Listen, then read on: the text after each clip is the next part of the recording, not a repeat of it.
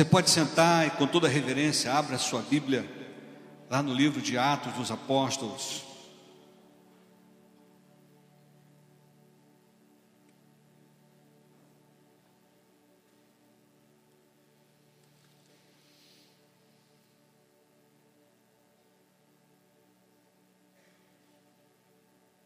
Capítulo 2.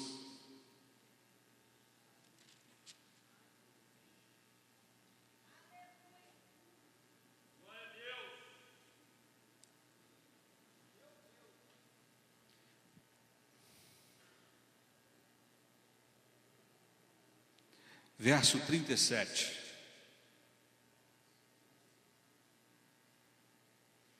Atos dos Apóstolos, capítulo 2, verso 37. À medida que você for achando, você vai dando um aleluia, um glória a Deus. Aleluia. Diz assim a palavra do Eterno: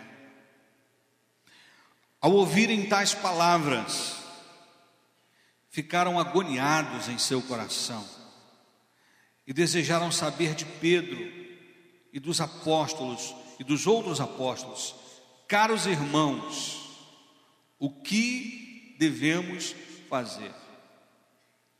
Ao ouvirem tais palavras, ou seja, as palavras proféticas que Pedro liberou a respeito do que estava acontecendo e a referência de Joel, ficaram agoniados em seu coração e desejaram saber de Pedro e dos outros apóstolos, caros irmãos, o que devemos fazer, ou seja, como responder a essa palavra, que atitude devemos ter, e agora, diante de tudo que, que vimos e ouvimos, diante da exposição dessa palavra que foi liberada, o que, que a gente faz? E aí eu quero compartilhar com você sete respostas. O que a gente já pode chamar da igreja, todos aqueles que se converteram, a palavra profética. Sete respostas diante da palavra profética. Dá um abraço gostoso aí na sua Bíblia.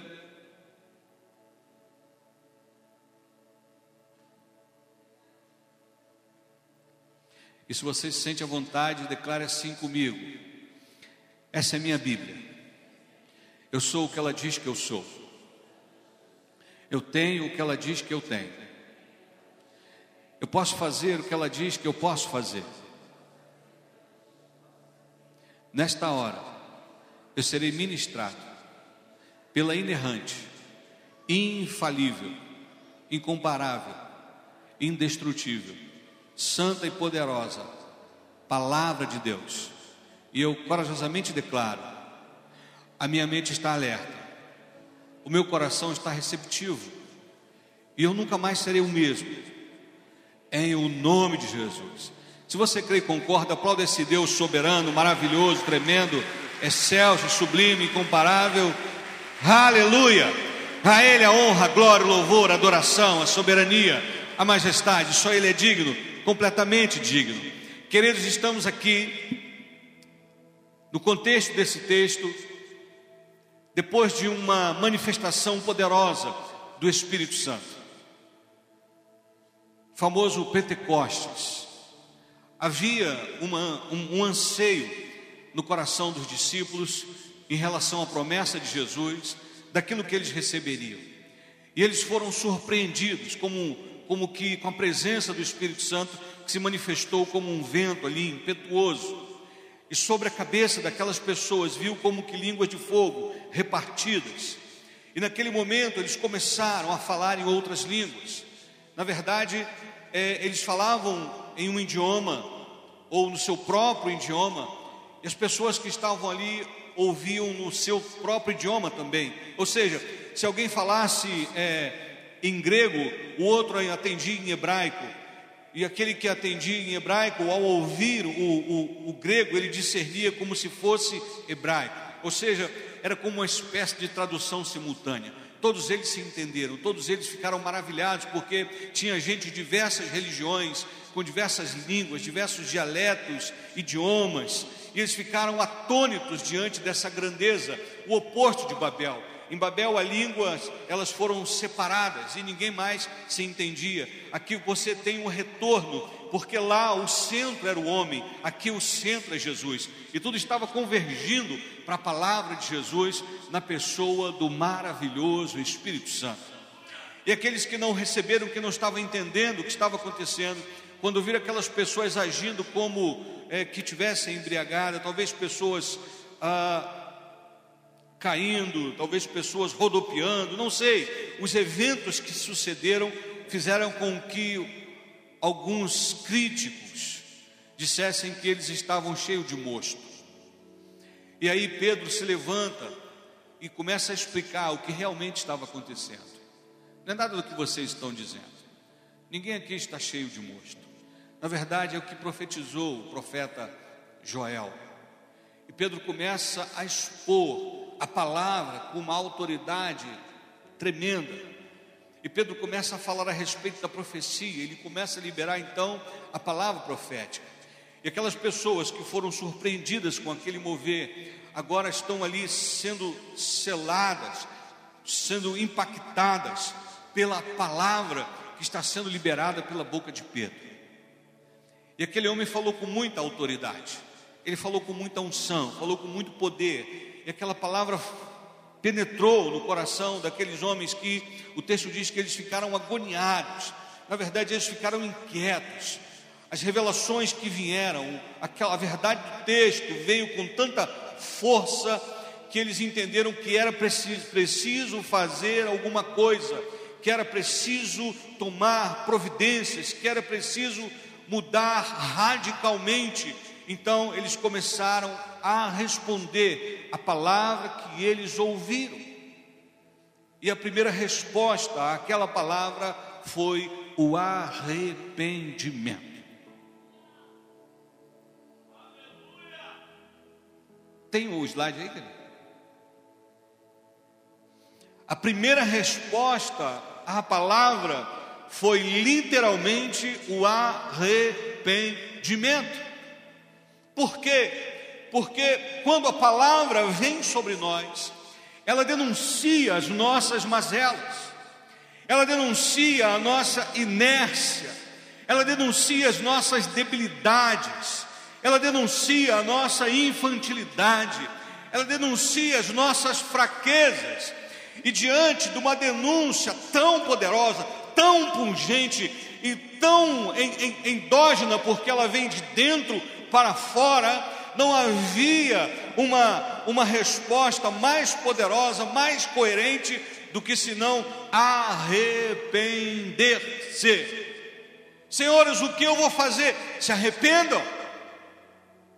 Vocês estão sendo confrontados, vocês estão vendo a verdade, o pecado está sendo denunciado, então o que, vocês têm que fazer agora? Arrependimento. E essa, querido, foi a resposta da igreja. Eles se arrependeram. Arrependimento significa, literalmente, pensar de maneira diferente é reconhecer que precisa de mudança, é abandonar o erro, é render-se, render-se ao que está sendo revelado, é dar sinais de que você está deixando de ser aquela pessoa antes de ouvir a palavra, para ser outra pessoa depois da palavra. De nada adianta, irmão, se fizermos conferências, se estudarmos a palavra, se fizermos semana de aniversário, mês de aniversário, ano de aniversário, e todo dia nos expormos à palavra, e diante das denúncias da palavra, se não houver arrependimento, tudo isso terá sido em vão. Então, a chave mais poderosa, tudo tem que começar com arrependimento. Eu preciso me arrepender. Pastor, eu vim segunda-feira, o Senhor falou algo no meu coração. E aí, você se arrependeu? Pastor, eu vim na terça, segunda, terça. Na terça-feira Deus falou no meu coração. E aí, você se arrependeu? Pastor, eu vim segunda, terça, quarta. E aí, eu vim segunda, terça, quarta e quinta, e houve um momento em que o Espírito Santo parece que estava falando comigo, estava dizendo: deixa disso, ou deixa daquilo, ou faça isso, ou faça aquilo, ou mude essa sua maneira de pensar. E aí, houve arrependimento, porque se não houver arrependimento, há uma resistência à palavra. E um outro nome para resistência à palavra é rebeldia. Por isso, se hoje ouvirdes a sua voz, não endureçais o vosso coração. E como eu não endureço o meu coração, quando eu me submeto à palavra que foi liberada. Apesar de ser um grande rei, apesar de ser um homem segundo o coração de Deus, depois que Davi peca com Batseba, e o profeta Natan, com toda ousadia profética, comparece diante dele, conta a historinha do rei que comeu a única ovelha diante de um rebanho de ovelha que ele tinha, a única ovelha de um pobre camponês, e perguntou a Davi: o que, que deve fazer, Davi, com o rei? Esse outro rei aí, que veio um amigo aí, ele foi lá no campo daquele que tinha uma só ovelha e mandou pegar aquela ovelha, e ele tinha um, um rebanho enorme. Davi disse: Esse cara merece a morte. Aí Davi disse: Esse é você, meu rei. Diante do confronto da palavra profética, a atitude de Davi não foi. Você sabe, pensando, você sabe com quem você está falando? Não foi. Quem é você para me condenar por um erro? Por acaso você não tem pecado? Porque quando o espírito de rebeldia endurece o nosso coração, a gente tenta buscar os erros dos outros para ofuscar o nosso. Agora a atitude de Davi foi o Salmo 51. Contra ti somente pequei, apaga as minhas transgressões, torna a dar-me a alegria da tua salvação, e não te afaste de mim o teu espírito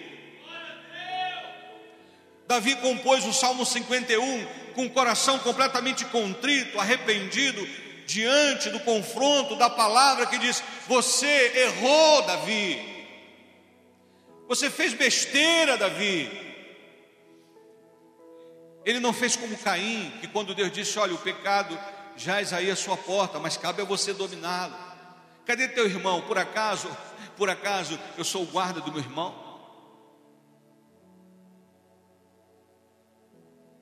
Arrependimento. Caros irmãos, o que devemos fazer? E quando você lê o contexto desse texto, você percebe uma multidão que se arrependeu. Quantos estão aqui, irmãos? Amados, arrependimento tem sinais.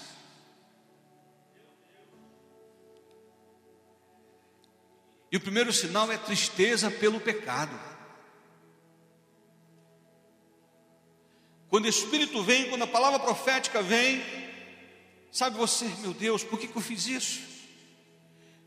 Pedro, quando negou Jesus e olhou nos olhos do Mestre, e veio uma tristeza tão profunda que o texto diz: ele chorou amargamente, ele chorou muito, tristeza porque ele havia pecado havia decepcionado a si mesmo, porque Jesus já sabia do desfecho.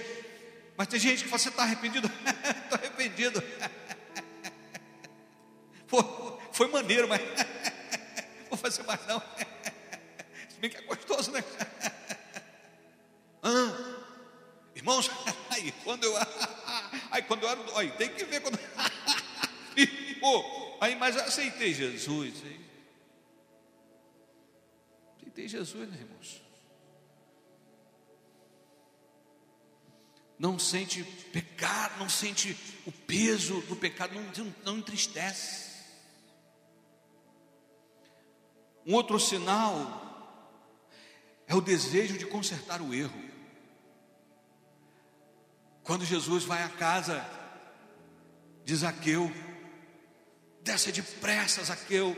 E Zaqueu desce depressa, cheio de alegria. E ele estava tão eufórico com a presença de Jesus, tão arrependido, que ele disse: Senhor, se em alguma coisa eu defraudei alguém, eu vou restituir quatro vezes mais. Não é só a tristeza pelo pecado, é o desejo de reparar o erro. Se eu puder reparar, eu vou reparar.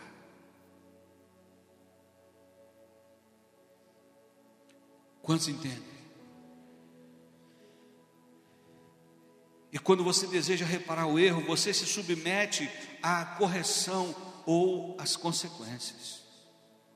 Não, me arrependo. Mas não me peça para fazer nada, não. Eu me arrependo. Mas é do meu jeito. Mas você não quer seguir tal orelha? Não, não, não. Me arrependo, mas Quantos estão entendendo? Uma das provas do arrependimento é que, além da tristeza pelo pecado, o desejo de, de restaurar, de restituir, de consertar, você se submete à correção. Quantos estão aqui? Davi orou pelo filho.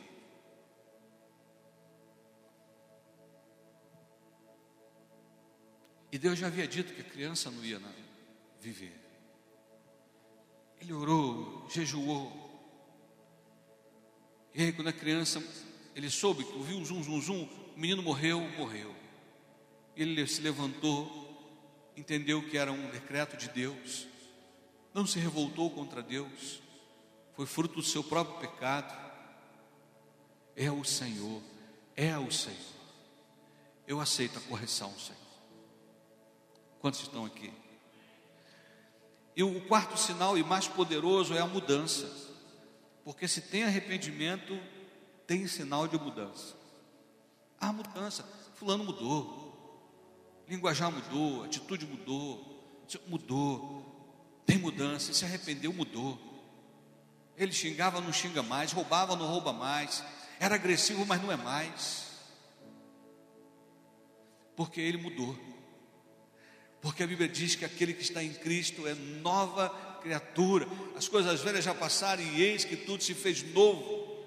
Irmão, era uma pessoa extremamente volúvel, infiel. Mas quando Jesus entrou em minha vida, ele, ele mudou meu caráter. Pastor, e o senhor não tinha desejo? Sim, continuei, continuo um homem.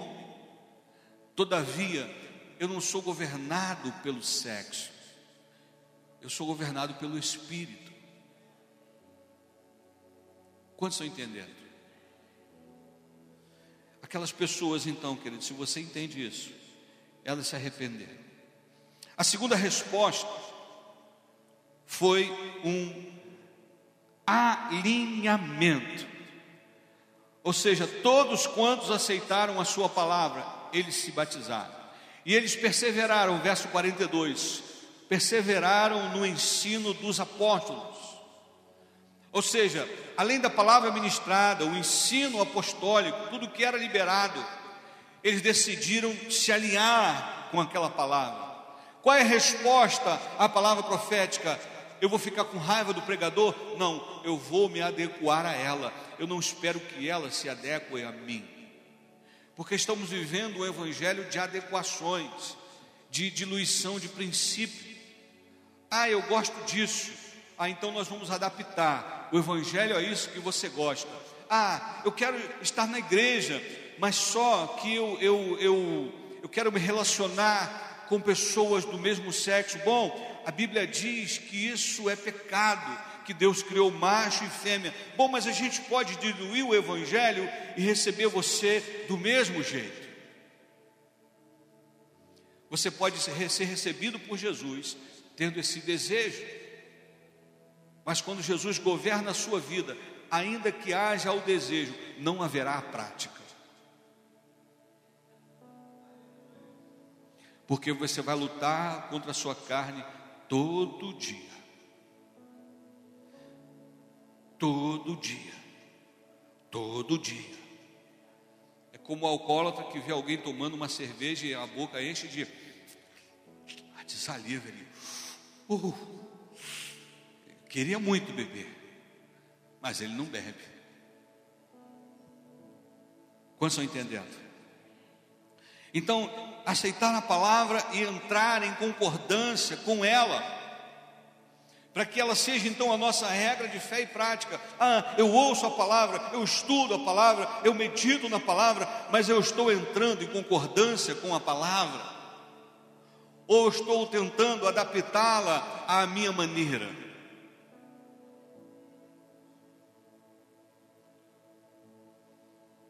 Então, uma das respostas que nós temos que dar à palavra é: Estou contigo, estou em acordo com a palavra, eu recebo a palavra, eu me submeto à palavra. E foi isso que eles fizeram. Estavam lá, uma igreja poderosa, uma igreja em, em em, em plena ascensão, cada dia Deus acrescentando os que iam de ser salvos, e se caía na graça do povo, mas era o povo da palavra, que estava alinhado com a palavra. Você está aqui? Terceira resposta é o batismo. Como assim batismo, pastor? Todos quantos aceitaram a palavra foram batizados. Sabe, havia um ritual para entrar no templo. Era uma espécie de, digamos assim, piscinas, é, como se fossem piscinas, esquecendo a segunda palavra, que não é cultuar, não, mas eram locais de que a pessoa entrava, tomava um banho para se purificar e colocava uma roupa limpa e ia para o templo. Era como uma piscina ritual, fazia parte de um ritual. Ali eles lavavam o corpo inteiro. Quando eles iam à festa, por exemplo, aquele casamento em Caná da Galileia, haviam as talhas. Para quê? Para lavar as mãos. Jesus lavou os pés dos discípulos, porque também era uma prática. As pessoas vinham com o pé empoeirado, então vamos lavar os pés. Tanto as mãos quanto os pés está ligado à higiene. Mas aqueles banhos que eles tomavam na piscina era como uma imersão para se lavar e estar limpo diante de Deus. Então era muito mais do que um simples banho. Era como uma lavagem profética. Esse é o sentido do batismo você está sendo submerso, você está completamente na água. Profeticamente, você está sendo lavado. E quando você levanta, você declara ali, com aquele batismo, que você foi purificado e que você está aliançado com a palavra que é ministrada no local aonde você se batizou. Alô? Você entendeu ou não? Então o batismo é, estamos de acordo com a sua palavra. Porque o batismo de arrependimento de João, quando eles se batizavam, estamos de acordo com a sua palavra. Agora o batismo dos apóstolos, estamos de acordo com a palavra apostólica. Quantos estão entendendo? Então, batizar tem a ver com firmar aliança, com assumir compromisso. Você não pode ser um visitante esporádico na igreja. De vez em quando eu vou aos cultos, eu sou da Pibane. Você precisa estar aliançado com esta casa. Você precisa estar aliançado com o pastor desta casa. Você precisa estar aliançado com os princípios e com Deus que é adorado nesta casa. Então, batismo aponta para isso. É como um casamento. Além de ser uma referência né, da, dessa cerimônia religiosa, de um cerimonial religioso. Está dizendo: olha, eu estou de acordo, eu estou junto, eu estou aliançado, eu me submeto. Então, eu revelo a minha interdependência, porque o mergulho que eles faziam cerimonial não precisava de ajuda, mas ninguém se batiza sozinho. Porque o batismo fala da sua interdependência, da sua codependência. Eu dependo junto, eu dependo com, eu dependo também. Ninguém está solto, somos juntos. Eu dependo, alguém depende de mim. Ou alguém. Quantos estão aqui, digam glória a Deus. Você está aliançado? Você está submerso? Está totalmente molhado. Não, eu, eu coloquei lá os pés na pibane, mas eu não estou mergulhado porque tem algumas coisas que eu não concordo. É umas coisinhas que eu não concordo. Não é política. Você pode votar no fulano, mas não concordar com tudo que ele que ele fala ou faz.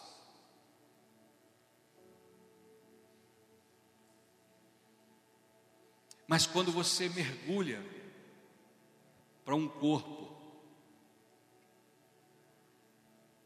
você precisa se integrar, se entregando.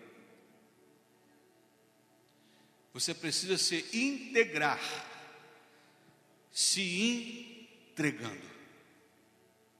Se não houver entrega, não há integração. Não, eu entrego meus pezinhos, eu entrego minhas mãozinhas. Não, não, não. É o corpo todo. Quando Jesus disse, Pedro, se eu não lavar o teu pé, tu não tem parte em ele. Senhor, o corpo todo.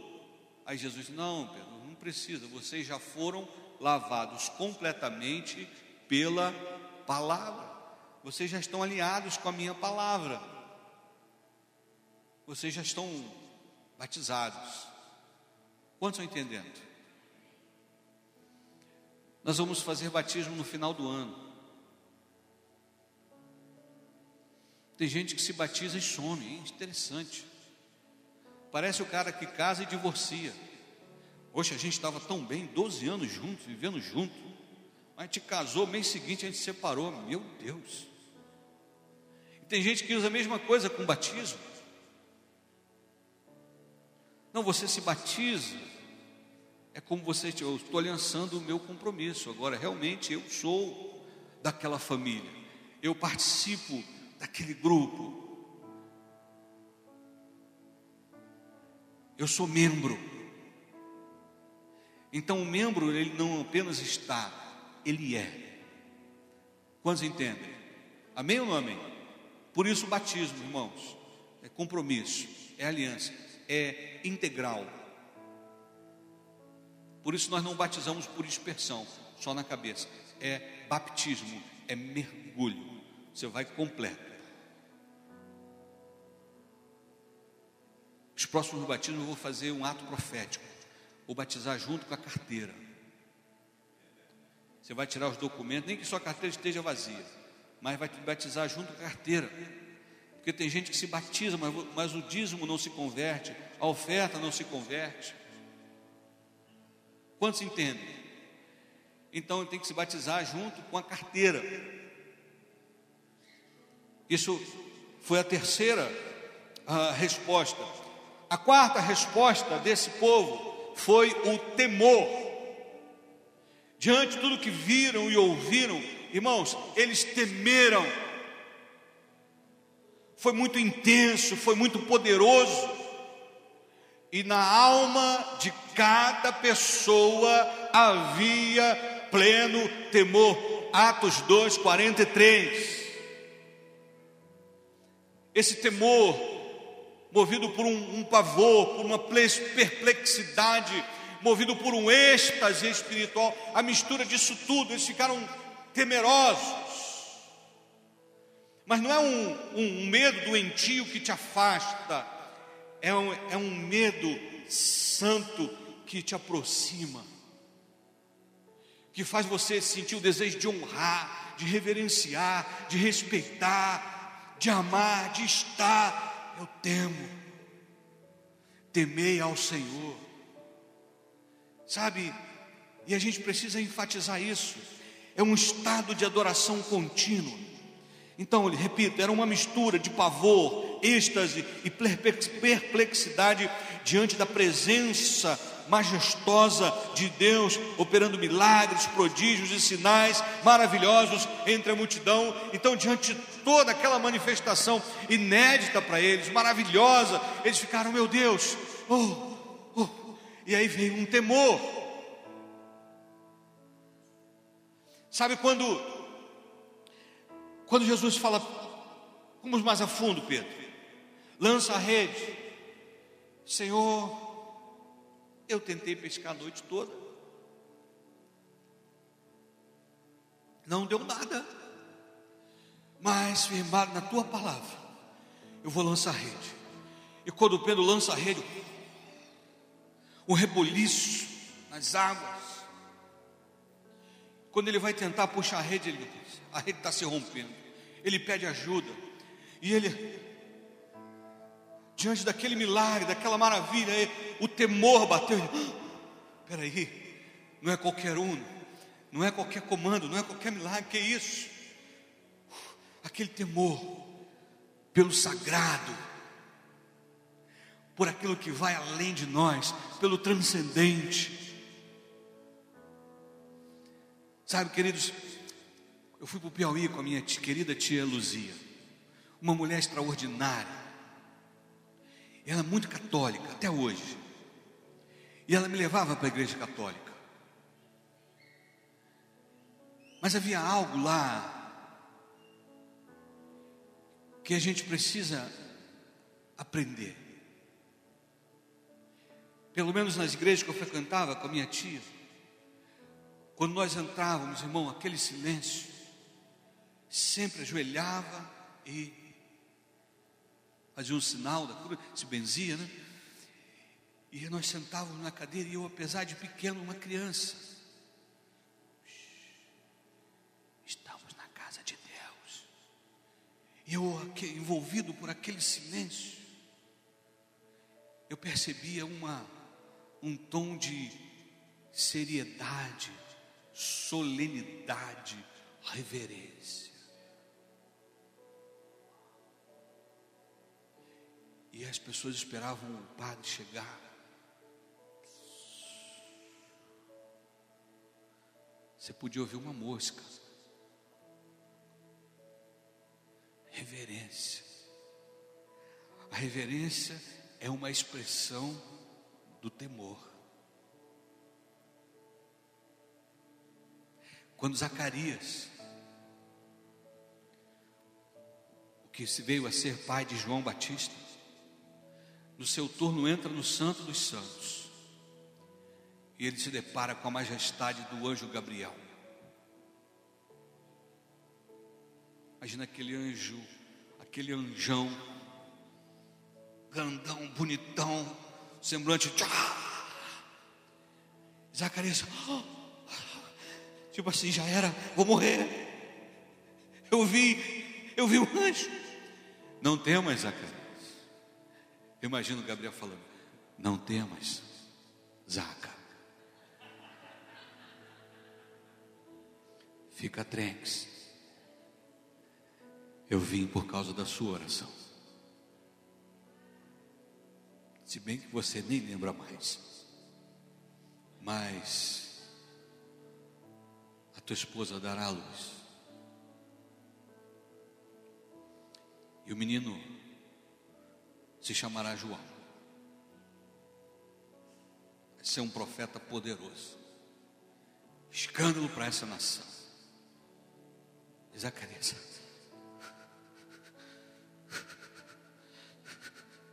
Temor. que de tão intenso pode trazer tremor.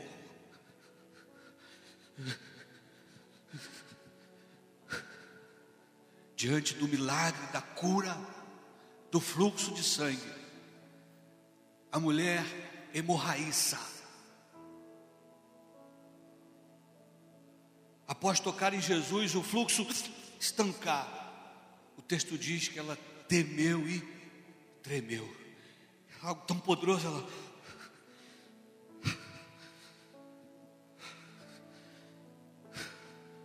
Quem me tocou?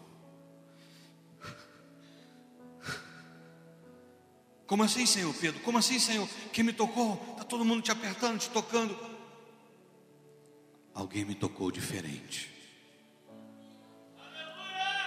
Porque de mim saiu poder, saiu virtude, Pedro. E Jesus. E a mulher lá no cantinho. E agora, fui curada. E se eu falar? Se ele me rejeitar? E se eu for apedrejado? Fui eu, Jesus. Fui eu, Jesus, eu que te toquei. Porque foram 12 anos terríveis vivendo de médico após médico. E nada, Senhor.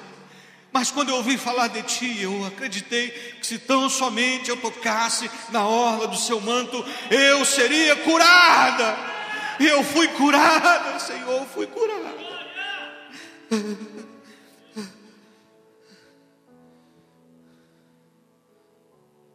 Filha, vá em paz e ser curado desse teu mal. Pode ir. Jesus chamou de filha, porque me parece que, segundo a tradição, só uma filha perdoe aqui a expressão, menstruada, poderia tocar no pai, sem ser punida. Filha, eu te absolvo. Você não me tornou cerimonialmente impuro por causa da sua enfermidade. A sua enfermidade é que bateu em retirada por causa da minha santidade. Pode ir. A tua fé te salvou temor. É por isso que eu tenho resistência, irmãos, nada contra algumas canções que a gente fala você.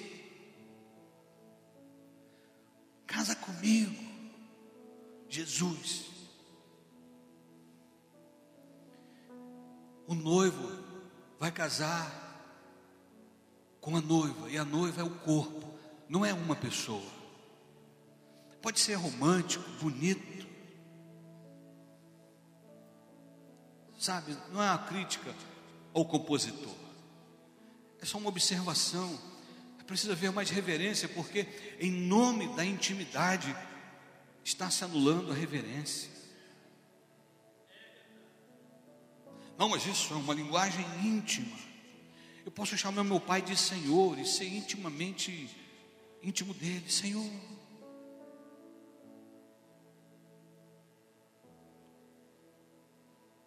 Alô?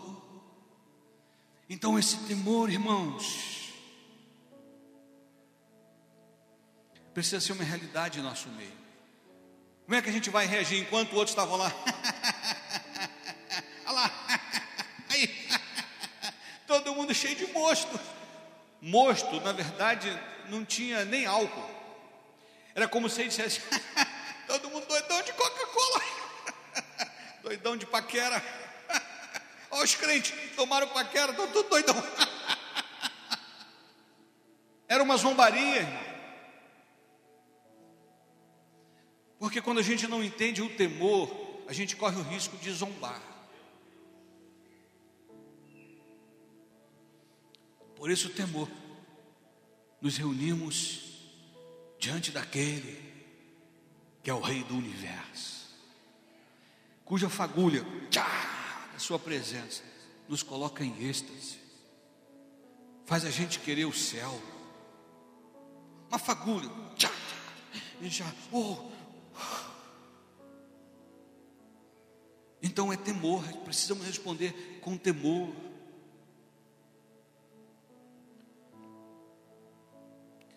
Se o culto fosse uma reunião informal com Deus, será que ele teria que esperar você chegar todos os cultos para começar a ministrar?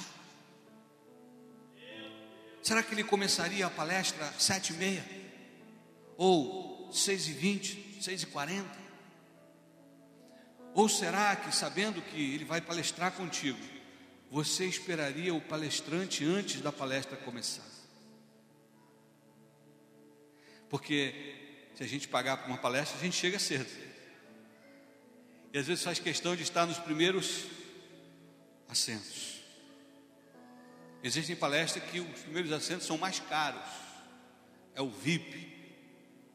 Não, eu sou o VIP. Quantos estão aqui? Isso tem a ver com temor,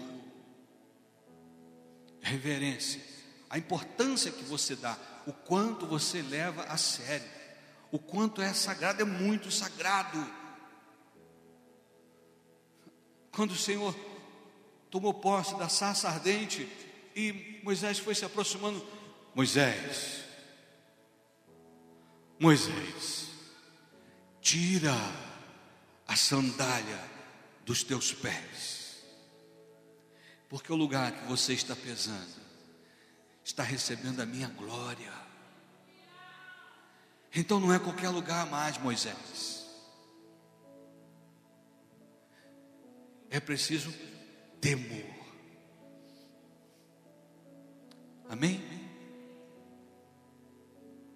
Em quinto lugar, união e comunhão verso 44. Todos os que criam estavam unidos, tem a ver com unidade também, e tinham tudo em comum, união e comunhão. Tem a ver com conformidade de sentimentos, de opiniões e de objetivos a alcançar. Ou seja, estamos falando a mesma coisa, estamos caminhando na mesma direção, estamos honrando a mesma visão, e comunhão é uma espécie de harmonia conduzida pelo Espírito para os mesmos princípios, valores e propósitos. Quantos estão entendendo? Então, quando há união, unidade e comunhão, a coisa flui mais rápido, porque a gente não gasta energia com força contrária.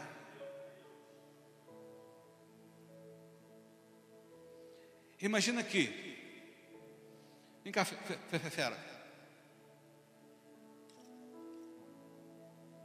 Imagine que eu tenho que levar esse pedestal até ali. Pô, me ajuda aí, Fefe.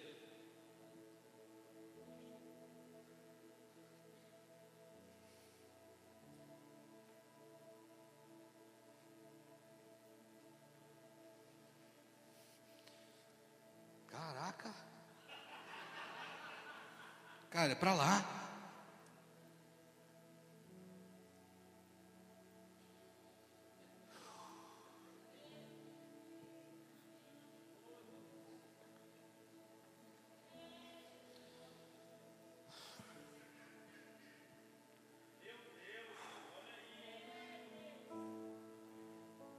Ficando cansado, irmão.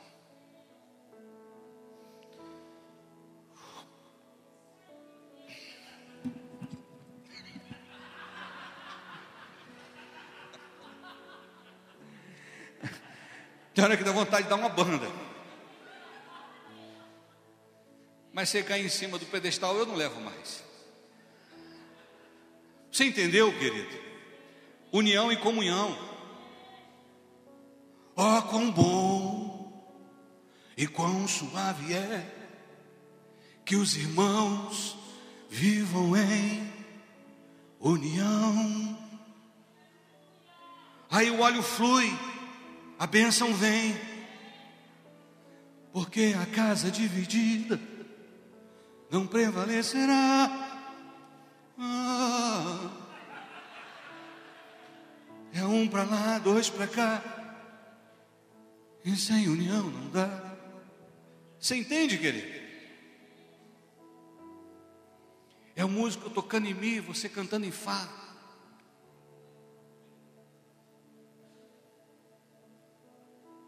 Alô? União e comunhão. Você não precisa concordar com tudo. Você precisa só aprender a fluir. Porque unidade não significa homogeneidade.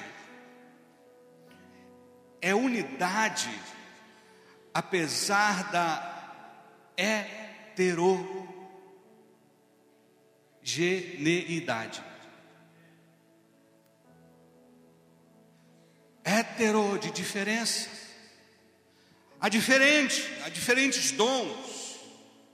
Uns para apóstolos, outros para profetas, outros para evangelistas, outros para pastores e mestres. Porventura tem todos os dons de curar, todos têm o dom de curar. Porventura tem todos os dons de falar em línguas. Porventura tem todos os dons de, todos têm os dons de interpretar línguas. Não, nós somos membros do mesmo corpo, somos interdependentes, onde eu coopero para e o meu irmão coopera para junto comigo. Perdemos muito tempo apagando incêndio e aquela igreja está dizendo: para onde nós vamos? O que fazer? E aí, irmãos, eles, todos os que criam estavam unidos e tinham tudo em comum. Qual o propósito? Ah, o propósito é esse. Qual que é esse?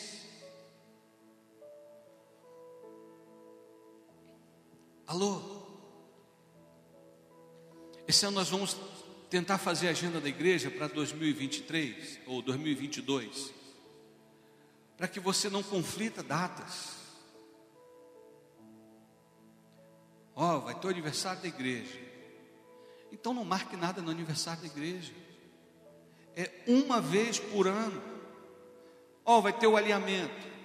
Ou vai ter isso. Nós não estamos o tempo todo fazendo programações o tempo todo. Quantos entendem? Mas quando a gente faz, a gente espera um pouco de união, de unidade, de comunhão.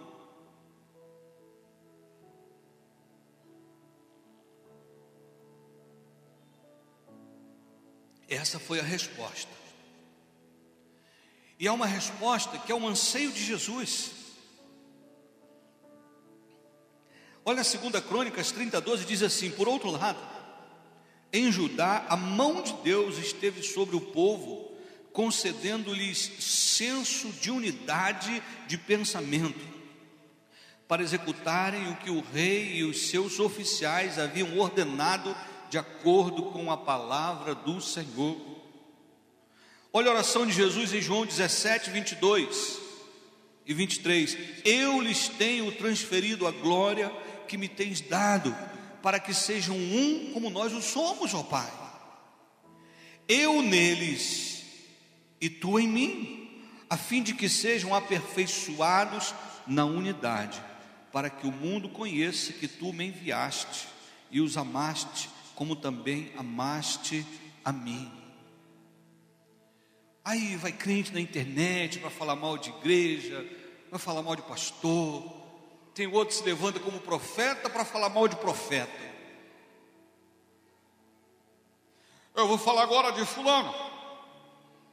É você que eu estou falando, fulano.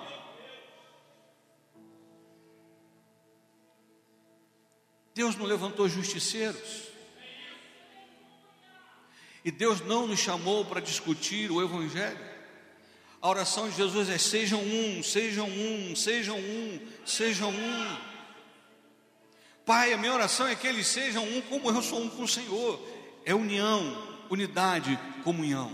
Essa é a resposta. A igreja estava ali juntinho. O que, que é, Pedro? Para a direita, vamos embora. Para a esquerda, para a esquerda. Para frente, para frente. E para trás agora, por todo lado. Vamos embora, Pedro. E a gente está dizendo para a direita, pessoa. Para a esquerda, pessoa. Fica difícil. Estamos aqui ou não? Precisamos sair do nível da fofoquinha, da ofensa gratuita.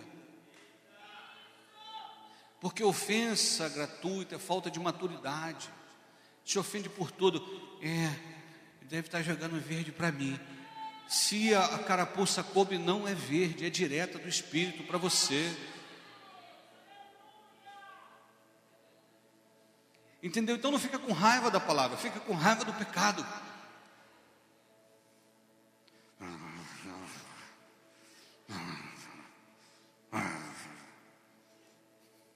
Estamos aqui. Sexta resposta. Eu preciso acabar. Liberalidade. Vendiam suas propriedades e bens e dividiam. 2,45. O que significa isso, pastor? Generosidade, alegria em contribuir. Liberalidade é o oposto, é o antônimo, é o contrário de avareza. Até porque os avarentos não herdarão o reino dos céus. Avareza tem a ver com amor ao dinheiro e não às pessoas. Você ama as coisas, você se importa mais com o seu carro do que com o seu filho ou sua esposa. Eu já soube de esposa que queria virar carro porque todo sábado o marido alisava o carro a manhã toda. Aí ela pensava: ah, se eu pudesse ser esse carro.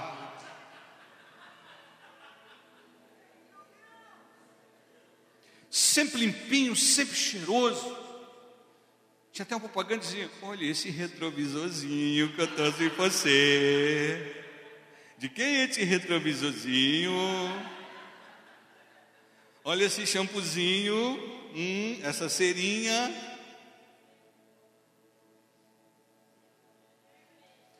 Coisa. Quanto que é esse? Isso aí do carro? Ah, 300 mil reais.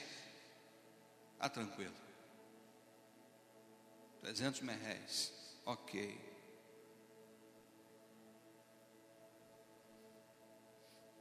Nós vamos levantar uma oferta de 30 reais. 30 reais. Oferta de 30 reais. Pensa que eu estou ganhando dinheiro na esquina? Pensa que dinheiro cai assim do céu? Tem que, ó, 30 reais. Avarento. Dá tempo de você se converter. Porque se o amor ao dinheiro é a raiz, dizimar e ofertar é a resposta para cortar o mal pela raiz. Porque aquilo que você ama, ou quem você ama, você inverte com prazer duas coisas: tempo e dinheiro. A gente tem que parar com aquele sentimento do tu entregarei tudo entregarei. Estou entregando tudo não, mas está doendo. Deixa eu ver qual é a minha notinha, minha nota que eu tenho aqui. Ai meu Deus. Ah, lá vai. De cinco é quem mesmo? Quem? É a garça? Vai voando minha garcinha. Queria ter uma a de dois é tartaruga. Queria ter uma tartaruga para dar, mas foi uma garcinha mesmo. Você sabe que a nota de 100 estava tanto na igreja, tanto na igreja, tão santificada, que Deus arrebatou o beija-flor.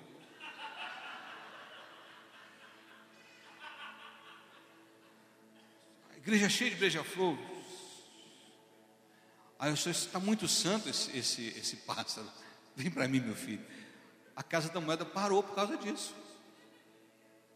Beija-flor, por onde tens andado?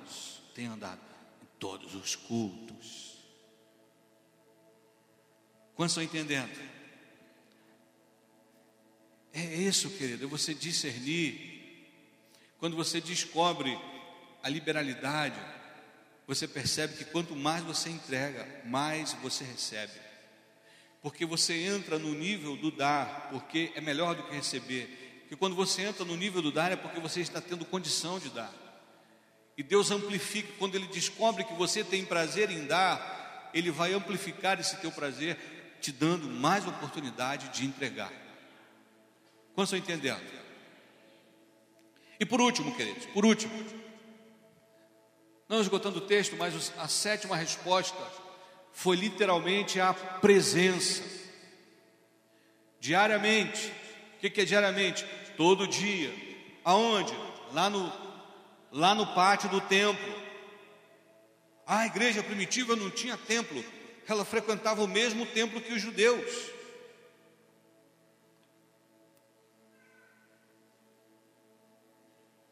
Todos os dias, diariamente, aonde? Lá no templo. E mais aonde? Nas casas. Como assim? Nas orações, no partir do pão. Eles comiam juntos? Sim, de vez em sempre. De vez em sempre. Quantos estão entendendo? Porque a ideia de comensalidade, ela, ela, ela está de Gênesis a Apocalipse. Comensalidade, ou seja, é estar à mesa para partir o pão.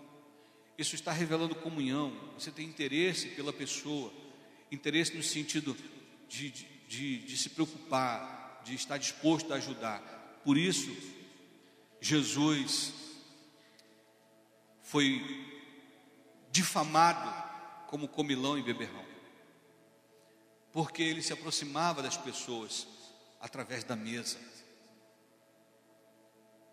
Então ele estava presente, porque a presença continua te habilitando. Nenhuma boa intenção justifica uma boa presença. Quantos estão aqui? Amém ou não amém? Então, quando a gente fala de presença, irmãos, é literal. É literal. Nós temos cultos domingo, Apenas domingo à noite, domingo de manhã, nossa IBD. E, e também às quintas. De vez em quando, uma atividade, de vez em quando. Agora, essa semana, tivemos o aniversário da igreja. E recebemos tantas palavras preciosas. Eu confesso sentir falta de muita gente boa aqui.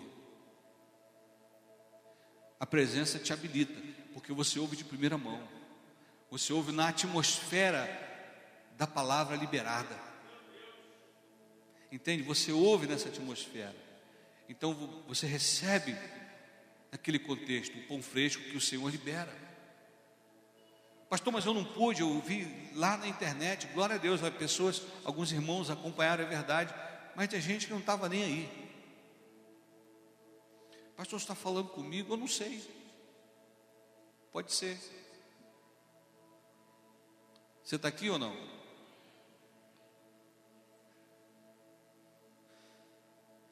Quem convive comigo, os líderes sabem disso,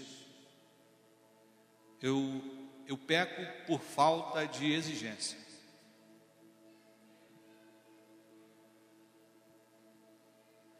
Mas se tem uma coisa que eu que eu amo e faço questão, mas não exijo,